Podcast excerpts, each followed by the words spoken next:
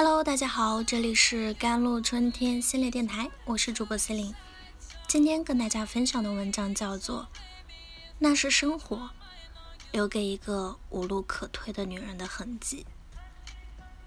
从销售女工到企业总裁，董明珠的身边人一个又一个离去，她的领导、她的部下，甚至她的朋友，很多是她亲手开掉的，很多是她无法。挽回的。董明珠曾说：“职务越高，就越没有朋友。人不狠，站不稳。”她满脸锋利的回答：“我怕什么？”她的底层价值观里相信诚信，相信互助，相信天道酬勤。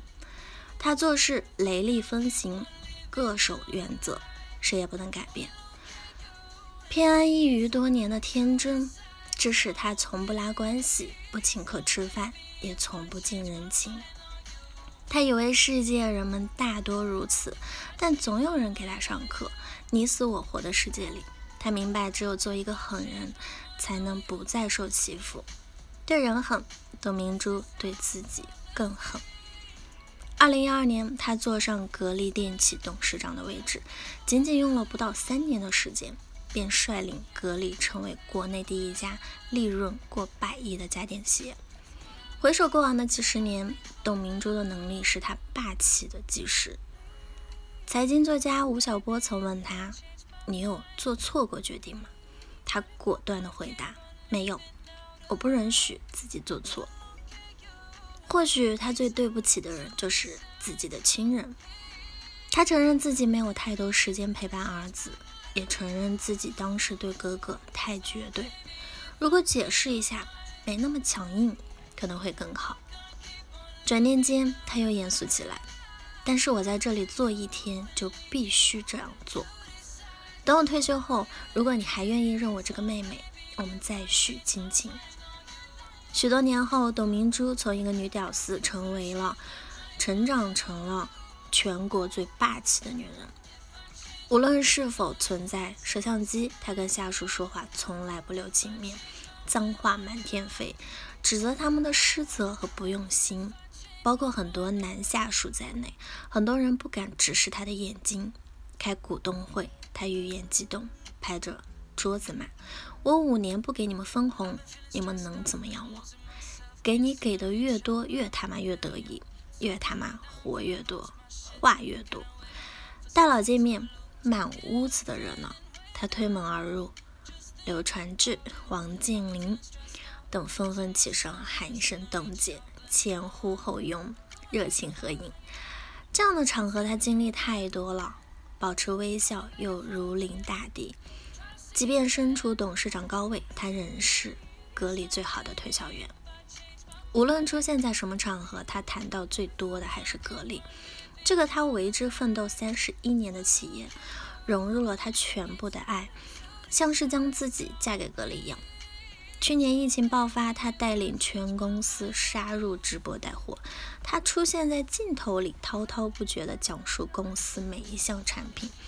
他坚信自己家的产品，任何人都没有他讲得清楚。他说：“我是千亿的老总，能卖好一个两百块钱的产品也很好。”顾客就是上帝，这股很近，一如当年做销售员的样子。他常怀念那段日子，那时他脾气好，人见人爱，大家都喜欢叫他一声董姐。后来职位越来越高，他越来越像个斗士，孤独的斗士。供应商打了他的人，他二话不说报警，并终止合作，谁劝都不听。竞争对手呢，在暗中作怂。